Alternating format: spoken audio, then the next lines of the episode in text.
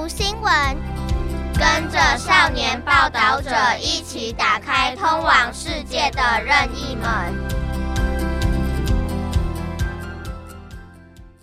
Mga kaibigan, pakinggan ang ating istorya ngayon tungkol sa politika.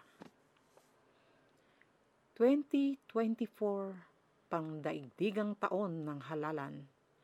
Dalawang bilyong boto ang tumama sa bagong mataas, limang pangunahing pagsubok sa kampanya sa halalan.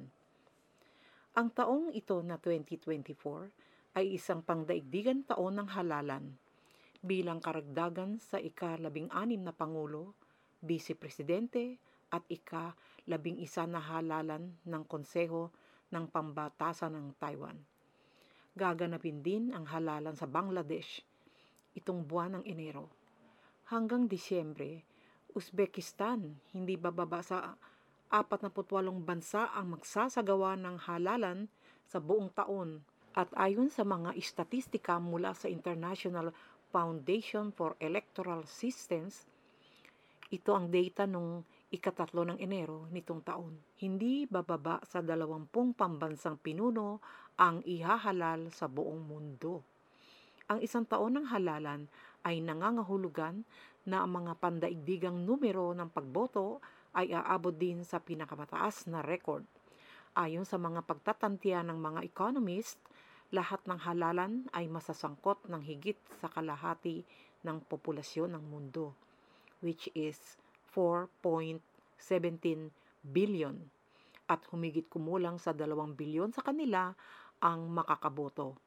Tinatantya ng Bloomberg mula sa isang pang-ekonomiyang pananaw na ang bansa na bumubuo ng 42% ng global GDP or gross domestic product ay pipili ng bagong pinuno.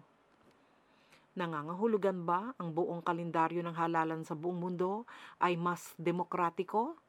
Magsimula tayo sa isang pandaigdigang pangkalahatang ideya, hakbang-hakbang na tuklasin ang mga pangyayari sa electoral sa bawat kontinente at tuklasin ang demokratikong temperatura ng 2024 sa limang pambansang halalan na nakakaakit ng pansin sa buong mundo.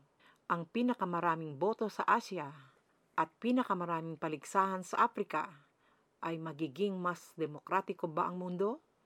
Nangungunang sampung pinakamataong bansa sa mundo, walo ang may pangkalahatang halalan. Walo sa sampung pinakamataong bansa sa mundo ang magsasagawa ng pambansang halalan sa 2024 na may pinagsamang populasyon na higit sa 2.9 billion. Ngunit sa kanila ang patas at malayang halalan ay maaaring higit hihigit pa sa kalahati, lalo na sa Bangladesh, Pakistan at Russia. Ang mga kasalukuyang kalaban o kalaban sa politika sa kanilang mga bansa ay nasa estado ng pang-aapi ng mga namumuno at ilan ay nasa kulungan. Walang pagkakataong magbago ang rehimen. Very, very slim ang United States, India at Indonesia ay inuri bilang flawed democracies ng Economist Intelligence Unit sa Democracy Index. Bagamat may mga pagkakataon ang rehimen na magbago, dapat itong patuloy na obserbahan.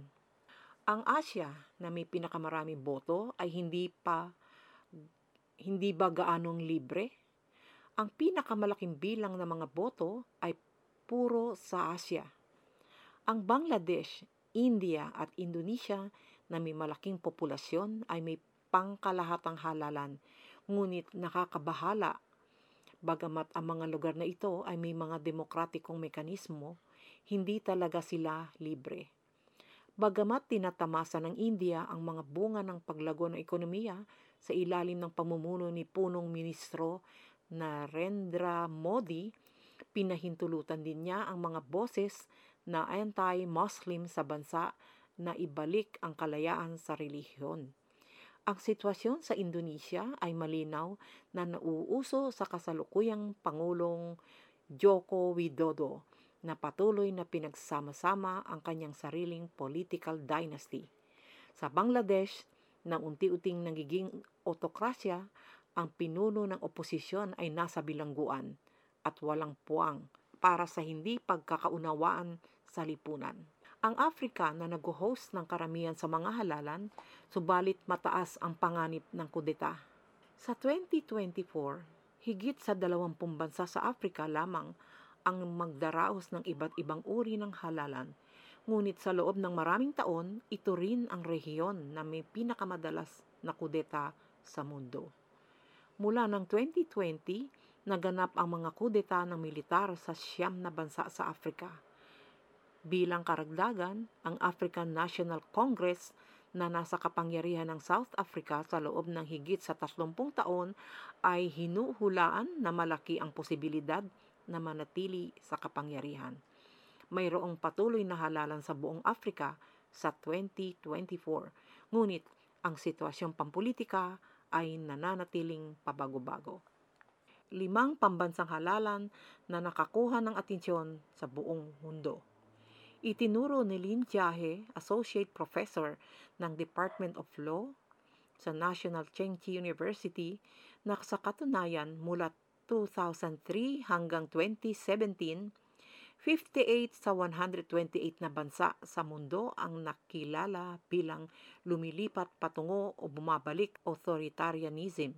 Sa parehong panahon, ang authoritarian na sistema ng mundo at ang konstitusyon ay lumago ng higit at mas mabilis kaysa demokratikong sistema at sa konstitusyon. Sa kasalukuyan, 42% ng populasyon ng mundo ay naninirahan sa anti-demokratikong authoritarian ng mga bansa. Ang mga taong bumoboto para sa maghalal ng mga pambansang pinuno ay hindi nangangahulugan isang garantiya ng demokratisasyon. Kabilang sa dose-dose ng pangkalahatang halalan sa buong mundo ng 2024 bilang karagdagan sa Taiwan, ang mga halalan sa limang bansa ay partikular na karapat-dapat na bigyang pansin, kabilang ang Indonesia, Russia, India, Mexico at Estados Unidos. Kabilang sa mga ito ang mga batang demokrasya lumang demokrasya at ang ilan na mukhang democratic authoritarian ng mga bansa. Ang mga halalan sa bansang ito ay nagpapakita ng iba't ibang itsura ng demokrasya at kalayaan na makakatulong sa atin na maunawaan ang mga demokratikong problemang kinakaharap ng international na komunidad ngayon. Indonesia Malapit nang mahubog ang political dynasty ni ni Jokowi. Ang Indonesia ang pinakamataong bansa sa Timog Silangang Asya at ang pang-apat na pinakamataong bansa sa mundo.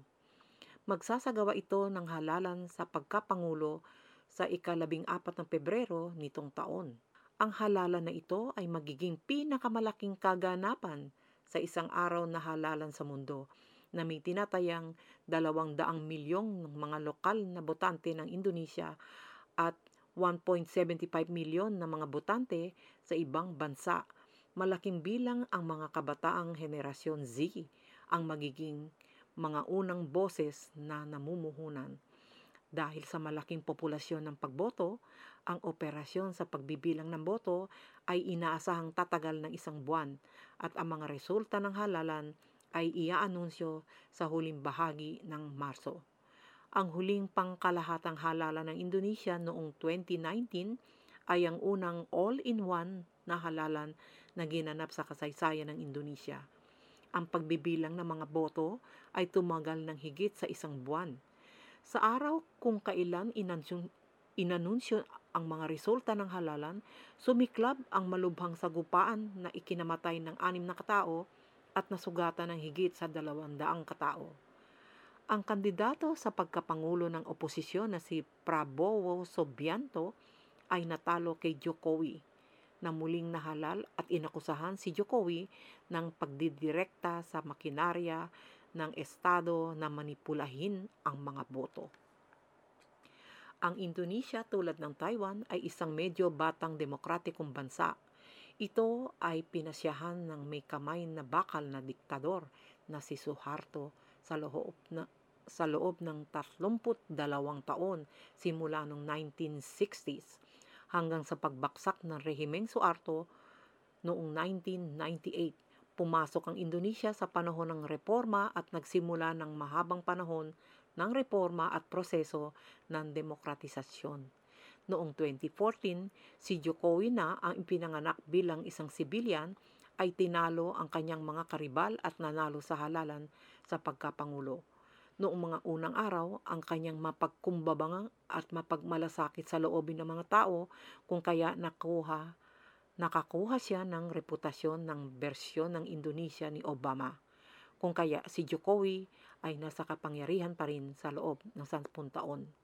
Gayunpaman sa Indonesia, may mga palatandaan ng demokratikong pagbabalik tulad ng mga paghihigpit sa kalayaan sa pagsasalita sa internet at pagsupil sa mga taga-media na bumabati ko sa gobyerno.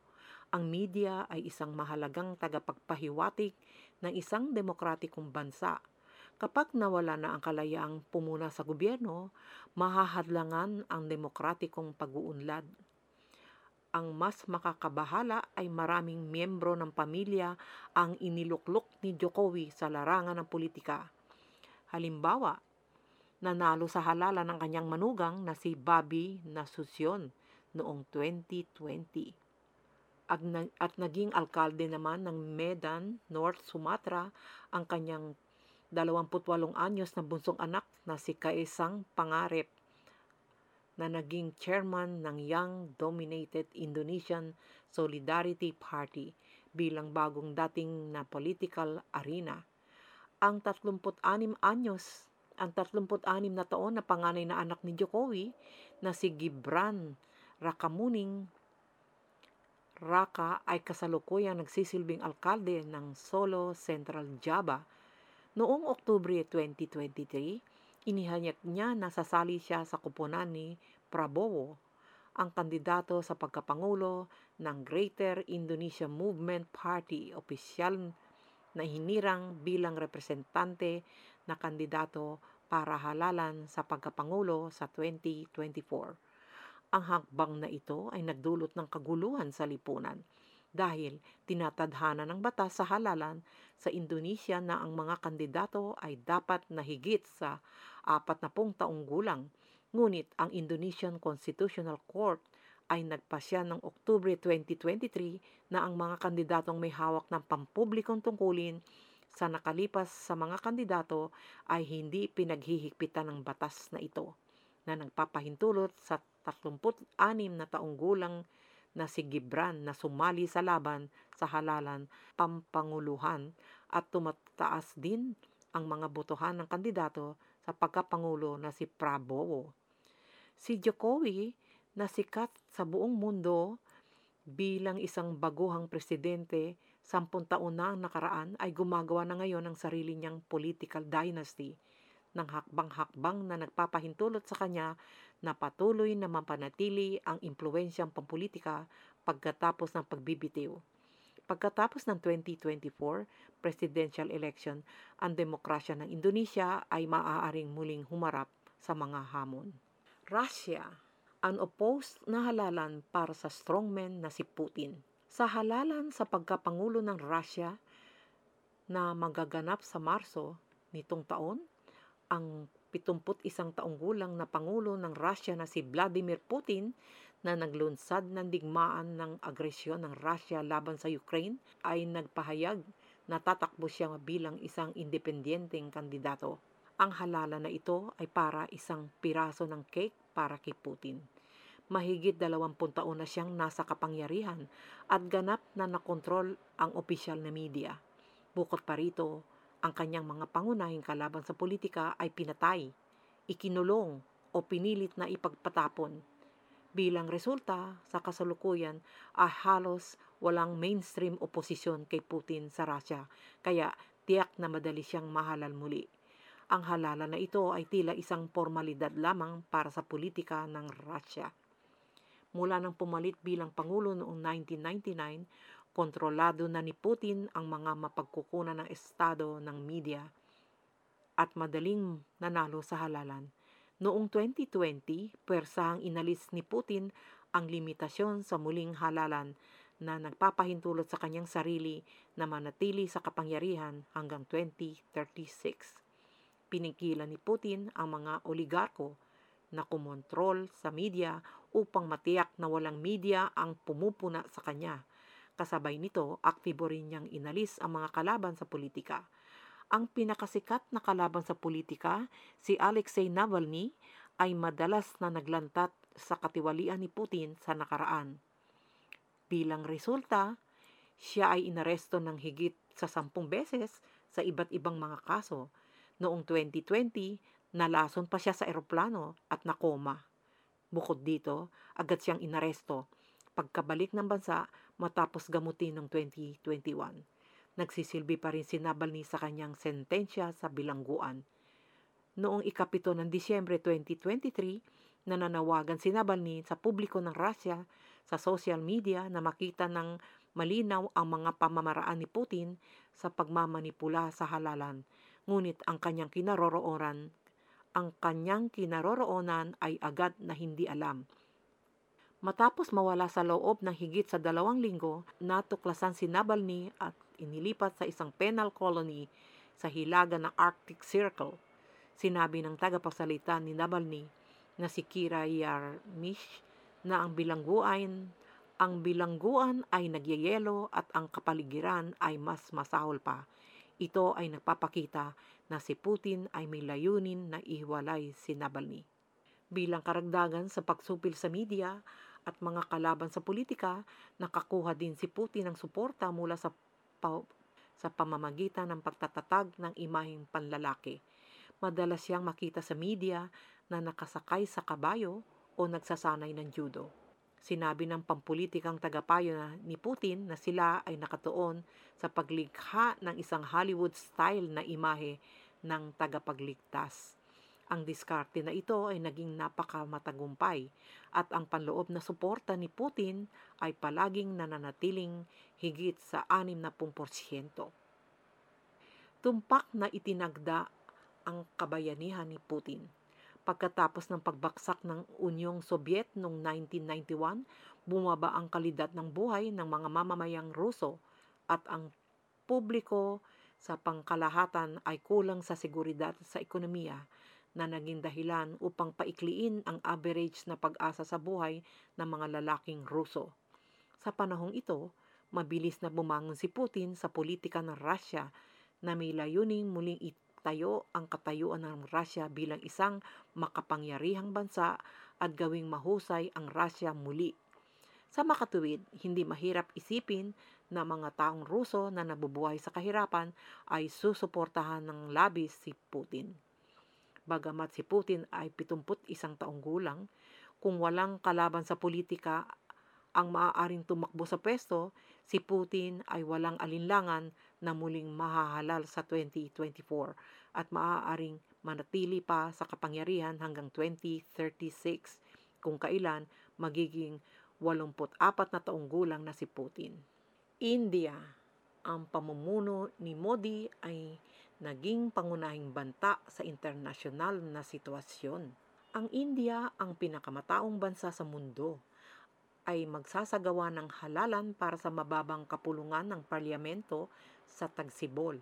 Dahil napakaraming tao ang bumoboto, ang pangkalahatang halalan sa India ay karaniwang tumatagal ng ilang linggo. At ang 2024 na halalan ay inaasahang gaganapin sa Abril o kaya sa Mayo. Sa Disyembre 2023 ng nakaraang taon, limang lalawigan sa India ang magsasagawa ng lokal na halalan. Ang halalan na ito ay huling alon ng mga lokal na halalan bago ang pangkalahatang halalan ng 2024 at maaaring gamitin bilang isang mahalagang tagapaghiwatig ang Bharatiya Janata Party kung saan ang kasalukuyang pinuno ng ministro ng India na pag-aari ni Modi ang mga natitirang resulta sa halalan na ito sa limang probinsya ay nagpapakita na ang kagandahan ni Modi ay nananatiling pareho. Nang manungkulan si Modi noong 2014, tulad ni Putin, ipinakita niya ang kanyang sarili bilang pambansang bayani ng India at ginamit ang kulto ng personalidad upang pagsamahin ang suporta ng publikong Indian para sa kanya. Siya ay nagsimula sa isang ordinaryong background at kabilang sa mas mababang uri ng Indian caste system. Kaya siya ay lumika ng isang imahe na maaari makipag-usap ng direkta sa mga tao. Kasabay nito, aktibong isinulong niya ang kanyang mga tagumpay sa politika. Halimbawa, pinalitan niya ang pangalan ng pinakamalaking stadium ng kuliglig ng India pagkatapos ng kanyang sarili at inukit ang kanyang mukha sa satellite na inilunsad ng India. Noong panahon ng epidemya, ang mga sertipiko ng bakuna na tanggap ng mga mamamayang Indian ay nakaim, nakalimbag gamit ang larawan ni Modi. Isang bagay na pumukaw ng pag-aalala sa international na komunidad ay ang pagtatangka ni Modi na gawing mahusay muli ang Hinduismo. Ang kanyang partido, ang Bharatiya Janata Party, ay nagsimulang sugpuin ang lokal na pamayanang Muslim sa India pagkatapos maupo si Modi at patuloy na binibigyan diin ang katayuan ng Hinduismo sa kasaysayan ng India. Bagamat minorya ang mga Muslim sa India, inakusahan sila ng Bharatiya Janata Party ng pagsira sa mga tradisyon ng Hindu. Mayroon pangang love jihad na conspiracy theory sa India na inaakusahan ang mga lalaking Indian na Muslim na umaakit sa mga Hindu na magbalik loob sa pamamagitan ng pag-ibig at kasal. Ginawang target ng mga Muslim ang pag-atake ng ilang radikal na Hindu. Bilang karagdagan, sa pag-udyok ng mga kontrobersya sa relihiyon at lahi sa India, sinubukan din ni Modi na kontrolin ang media. Mula nang mamuno si Modi noong 2014, ang kalayaan sa pamamahayag sa India ay makabuluhang nabawasan at ang ilang mga taga-media ay sinibak dahil sa pagpuna sa Bharatiya Janata Party kung saan nabibilang si Modi. Ngayon, nalampasan na ng India ang China para maging pinakamataong bansa sa mundo. Kasabay nito, ang lokasyon ng geographical ang, ng India ay mayroon ding estratehikong halaga sa pagbabalanse ng China sa makatuwid kung nais ng mga bansa sa buong mundo na pigilan ang paglawak ng kapangyarihan ng China sa hinaharap, tiyak na kakailangan nilang makipagtulungan sa India. Kung patuloy nahahadlangan ni Modi ang demokratikong pag-unlad ng India na may pamumuno ng malakas, haharap ang mga pinuno ng mundo sa isang dilema sa pagitan ng pagbabantay laban sa impluensyang Chino at pag-iingat sa demokrasya ng India. Sa makatuwid, ang mga resulta ng halalan sa India sa 2024 ay karapat-dapat na higit na atensyon mula sa mundo. Mexico, ang unang babaeng presidente ay malapit ng ipanganak, ngunit ang daan patungo sa pantay na karapatan ng mga kababaihan ay malubak pa rin. Ang halalan sa pagkapangulo ng Mexico sa Hunyo nitong taon ay ihaharap si Claudia Sheinbaum ng National Renewal Movement Party laban kay Xochitl Galvez ng koalisyon ng oposisyon. Dahil ang dalawang kandidato ay parehong babae, kaya kahit sino ang manalo, ang Mexico ang maghahalal ng unang babaeng presidente nito. Nangangahulugan ba ito ng ang Mexico na kilala bilang bansa ng femicide? Ay magsimusimula na sa isang bagong kabanata sa pagpapaunlad ng karapatan ng kababaihan. Ayon sa opisyal na istatistika, humigit kumulang sampung kababaihan sa Mexico ang pinapatay ng kanilang mga kapareha o mga kamag-anak araw-araw. Ang mga ganitong kaso sa lipunan ay tinatawag na femicide.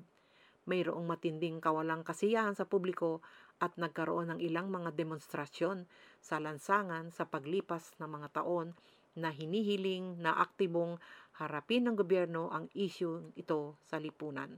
Bagamat talamak pa rin ang femicide sa Mexico, kasabay nito ang mga babaeng kinatawan ng Mexico sa pampublikong sektor ay nakamit ang international na Halimbawa, higit sa kalahati ng mga babaeng kinatawan sa Mexican Congress ay mga kababaihan bilang tagapagsalita tagapagsalita ng parehong kapulungan ng Kongreso at ang mga kababaihan sa gabinete ay umabot din sa kalahati. Kahit na inihala lang unang babaeng pangulo ng Korte Suprema sa kasaysayan. Gayunpaman, sa pagtaas ng representasyon ng kababaihan sa pampublikong sektor, nangangulugan, nangahulug, nangangahulugan ba ito na mas malamang na mabigyan ng pansin ang mga karapatan ng kababaihang mahihirap? Sa kaso ng Mexico, hindi ito ganap na nangyayari. Noong Setyembre 2023, nagpasya ang Korte Suprema ng Mexico na i-decriminalize ang abortion na nagtatakda ng isang milestone para sa autonomiya sa katawan ng mga babaeng Mexican. Gayunpaman, nahaharap pa rin ang mga babaeng Meksikano sa panganib ng karahasan sa matalik na relasyon sa kanilang pang-araw-araw na buhay at hindi naaapektuhan sa ekonomiya. Ayon sa World Economic Forum, Global Gender Gap Report ng 2023, ang kita ng sweldo ng mga babaeng Mexican ay kalahati lamang ng mga sweldo ng lalaki. Makikita na hindi sapat para sa mga kababaihan na humawak ng pampublikong katungkulan. Dapat nating tiyakin ang pagtataguyod at pagpapatupad ng affirmative action upang tunay na mapabuti ang kalagayan ng mga babae sa Mexico. Affirmative action upang tunay na mapabuti ang kalagayan ng mga babae sa Mexico. Ang kasalukuyang presidente ng Mexico na si Andres Manuel Lopez Obrador ay palaging itinuturing na hindi sapat na aktibo sa isyu ng femicide. Inakusahan pa siya ang mga protesta ng femicide na pinatatakbo ng mga kalaban sa politika sa kanyang likuran. Si Shane Baum, ang pinakasikat na kandidato sa halalan sa 2024, ay itinuturing na kahalili ni Lopez bagamat inakusahan niya ang mga taga-usik ng pagtatago sa kaso ng pagpatay noong nakaraang. Ano ang gagawin ni Shenbong pagkatapos mahalal? Patuloy natin bibigyan ng pansin ang insidente pagkatapos ang halalan sa pamamagitan ng pagpapanatili ng parehong negatibong saloobin, gaya ni Lopez, o pagkuha ng isang mas aktibong diskarte sa paghawak sa insidente. Amerika ang malakas na pagbabalik ni Trump ay nagdudulot ng panibagong krisis sa demokrasya ng Amerika. Ang halalan na nakakaakit ng pinakamaraming atensyon sa mundo ng 2024 ay ang halalan sa pagkapangulo ng US sa pagtatapos ng taon. Ang dating pangulo ng US na si Donald Trump na nabigong muling mahalal noong 2020 ay muling bumalik na nagdulot ng panibagong alon ng demokratikong krisis sa larangan ng pampolitika ng US. Noong 2016, ginulat ng Estados Unidos at ang mga internasyonal na komunidad sa pamamagitan ng pagpili kay Trump na walang karanasan sa politika at madalas na walang pigil sa pagsasalita bilang Pangulo. Hindi sinasadyang nakuha ni Trump ang suporta ng mga botante. Noong panahong yon, ang Estados Unidos ay nahaharap sa isang sosyal na kapaligiran na katulad ng sa Russia. Yun ay kababalaghan ng mga kamatayan ng kawalan ng pag-asa na dulot ng kawalan ng seguridad sa ekonomiya. Sa kasabay nito, ang malaking bilang ng mga imigrante ay nagdudulot din ng mga pagbabago sa demograpikong istruktura ng Estados Unidos na nagdulot ng gulat sa ilang mga puting tao. Sa makatuwid, nang iminungkahi ni Trump ang patakaran ng pagtatayo ng pader sa hangganan ng US-Mexico, agad itong na-trigger ng tugon. Direktang nakipag-unayan din si Trump sa mga botante sa pamamagitan ng social networking software voter. Ang iba't ibang salita at gawa ni Trump pagkatapos ng kanyang halalan ay naglagay sa demokrasya ng Amerika sa ilalim na matinding pagsubok. Halimbawa, nakasanayan na ni Trump ang paggamit ng mga maling pahayag bilang paraan upang pagtakpan ang katotohanan. Minsan niyang inangkin na si dating US President Barack Obama ay hindi ipinanganak sa United States at sa makatuwid ay hindi legal ang presidente ng Estados Unidos. Inangkin pa ni Trump na ang halalan ay mapanling lang ng mabigo siyang manalo sa muling halalan ng 2020 at pinahintulutan ang kanyang mga taga-suporta na pumasok sa Kapitolyo ng US na nagdulot na matinding dakgok sa demokrasya ng Amerika. Ang Estados Unidos ay narrate na bilang isang flawed democracy kamakailan. Sa kabutihang palad, sa daang-daang taon ng demokratikong pag-unlad, ang mga batas at sistema ng Amerika ay bumuo ng mga demokratikong puwersang nagbubuklod na maaaring suriin at balensahin ang strongman na politika na dulot ni Trump at maging isang linya ng depensa para sa demokrasya ng Amerika. Matapos matalo si Trump sa halalan noong 2020, si Pangulong Joe Biden na aktibong pumalit ay nagpanumbalik ng international na kooperasyon sa pagitan ng Estados Unidos at iba pang mga bansa at binawi ang iba't ibang patakaran ni Trump na nagbabanta sa kapaligiran at ekolohiya. Gayunpaman, kung muling mahalal si Trump sa 2024, ang mga patakarang isinusulong ni Biden ay nasa panganib. Upang mapigilan si Trump na muling ilagay sa panganib ang demokrasya ng Amerika, nagsimulang gumawa ng mga aksyon ang lipunang Amerikano, kabilang ang paghahain ng mga demanda sa mga korte ng Estado upang madiskwalipika sa hudisyal na paraan si Trump sa paglahok sa halalang ito. Noong ikalabing siyam ng Disyembre 2023, gumawa ng makasaysayang paghatol ang isang korte sa Colorado, USA na nagdesisyon na hindi dapat tumahok si Trump sa halalan sa pagkapangulo dahil hinimok niya ang kanyang mga taga-suporta na salakayin ng Kapitolyo ng US noong ika-6 ng Enero 2021. Ang mga katulad na kaso ay naganap sa halos 30 na estado sa Estados Unidos. Bagamat maaaring umapila si Trump, siya ang naging unang kandidato sa pagkapangulo sa kasaysayan ng Amerika na idineklarang hindi karapat-dapat na makapasok sa White House. Kasalukuyan, si Trump ang pinakasikat na kandidato ng Republican Party sa Estados Unidos at malamang na makakaharap muli ang kasalukuyang Pangulong Biden na ire-replay ang Trump-Biden showdown sa 2020.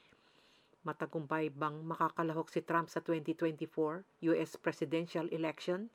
Anong uri ng mga kaguluhan ang lalabas sa demokrasya ng Amerika sa panahon ng proseso ng halalan, maghihintay at makakakita rin ang mundo.